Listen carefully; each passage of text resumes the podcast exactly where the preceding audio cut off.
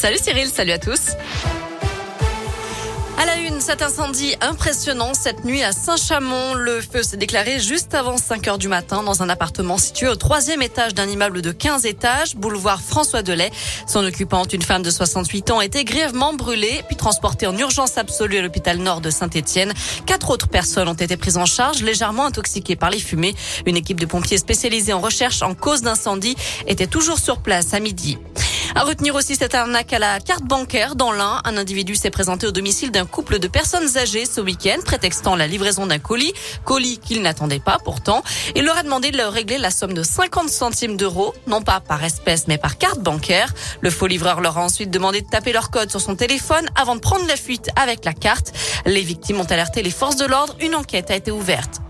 Plus, d'exceptions, le masque est de retour en classe dans toutes les écoles de France à partir d'aujourd'hui. Mesure prise face à la reprise de l'épidémie de Covid. Plus de 12 000 nouveaux cas recensés en France en 24 heures. Dans le reste de l'actu, l'ouverture d'un procès très attendu aujourd'hui à Paris, celui des soupçons d'emploi fictif du couple Fillon. François Fillon, l'ancien Premier ministre, sa femme Pénélope et son ancien suppléant sont jugés en appel. En première instance, François Fillon avait été condamné à 5 ans de prison, dont 2 ans ferme et 375 000 euros d'amende.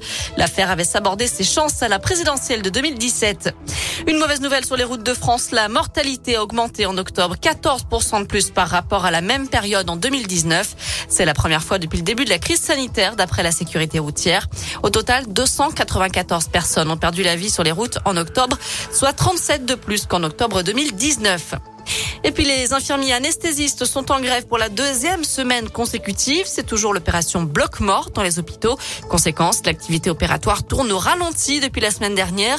Ils demandent plus de reconnaissance.